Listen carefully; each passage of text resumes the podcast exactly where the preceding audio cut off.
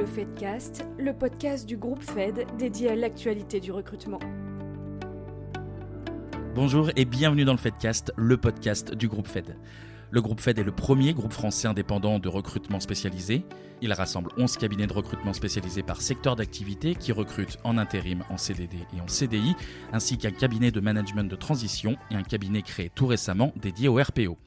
Au programme de ce nouveau Fedcast aujourd'hui, un numéro dédié au thème important de la non-discrimination lors des entretiens de recrutement. Et pour nous éclairer sur tout ce qui se cache derrière cette notion, Aurore Toulek, manager du cabinet de recrutement spécialisé Fed Santé et membre de l'équipe diversité du groupe Fed depuis trois ans. Bonjour Aurore. Bonjour et Asdine Lachieb, responsable grand compte au sein du groupe Fed et précédemment recruteur pendant 8 ans. Bonjour Asdine. Bonjour. Alors on va commencer par euh, un point un petit peu technique. Le processus de recrutement euh, est soumis à l'article L1132-1 du Code du travail qui en gros interdit toute distinction et discrimination entre les salariés et les candidats en se basant sur 25 critères. Tout à fait. D'ailleurs, je me permets de te couper, Kevin. Est-ce que tu connais le premier critère de discrimination en France? Concernant l'embauche, bien évidemment. Hmm, j'aurais tendance à dire le, sexe ou les, origines. Eh bien non, c'est l'âge. On va en apprendre aujourd'hui du coup dans, dans ce Fedcast. Alors on va évidemment pas passer en revue ces, 25 critères, ça serait, ça serait beaucoup trop long. Mais pour rester concret, comment est-ce que, euh, comment est-ce que ça se traduit dans les process de recrutement? Eh bien, depuis mars 2021, il suffit d'appeler le 3928 en France pour dénoncer un acte de discrimination et se faire aider par des juristes employés par l'État. Cette ligne téléphonique créée dans le cadre du développement du site gouvernemental antidiscrimination.fr sera gérée par le défenseur du droit. Ces nouveaux outils renforcent les dispositifs existants de non-discrimination et c'est une excellente nouvelle. Mais cela signifie également qu'en tant que recruteur, nous sommes aussi davantage exposés.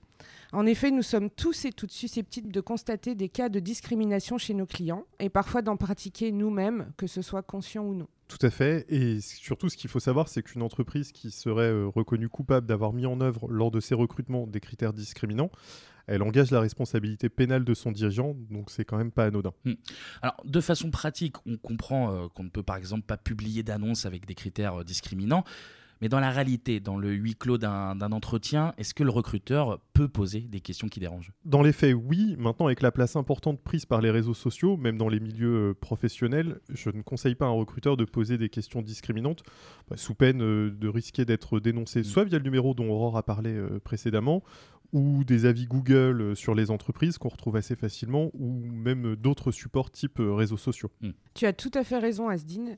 Et les conséquences en termes d'image de marque employeur peuvent être encore plus catastrophiques qu'un simple rappel à la loi ou une amende. Mais alors, en pratique, imaginons, euh, je suis recruteur, je cherche une personne rapidement et j'ai des critères très précis. Quelles questions est-ce que je ne dois jamais poser en entretien Alors, vous pouvez théoriquement poser toutes les questions que vous voulez, tant qu'elles portent sur des critères objectifs de compétences et d'expérience qui peuvent être évalués. Tout ce qui relève du sentiment personnel du recruteur n'est absolument pas recevable. Il doit se tenir aux critères contenus dans le descriptif de poste et c'est tout. En effet, seuls ces critères sont déterminants pour choisir le meilleur candidat pour un poste. Aucune question euh, sur un des 25 critères énoncés par la loi n'est recevable. En gros, c'est un peu comme au McDo. Vous venez comme vous êtes, on ne pourra jamais vous opposer un refus à un poste sous prétexte que vous ne rentrez pas dans telle ou telle case, qu'elle soit sociale, politique, religieuse, géographique ou autre. Alors, ça d'accord dans les faits, mais qui n'a en réalité euh, pas eu à répondre à une question gênante sur, euh, sur sa situation familiale ou sur ses origines? Bah, c'est pas moi qui vais dire le contraire, hein, Kevin, avec mon nom et mon prénom, bien évidemment. Mais alors, en tout cas, comment réagir dans ce cas? Bah, moi, je pense qu'il faut replacer tout de suite euh, l'échange sur un plan professionnel. Il euh, faut remettre l'évaluation des compétences au cœur de l'entretien, comme l'a dit Aurore. Euh, des contre-questions peuvent être très utiles à ce moment-là, comme bah, j'ai pas vu ce critère dans l'annonce ou sur votre fiche de poste. Est-ce que vous pensez que c'est déterminant? Hmm. Surtout, restez zen. Suivez le conseil d'Asdine et ne prenez pas la chose trop personnellement. Si votre tentative de sortir la discussion du chemin qu'elle prend ne fonctionne pas, posez une question sur le poste, par exemple, ou sur l'équipe.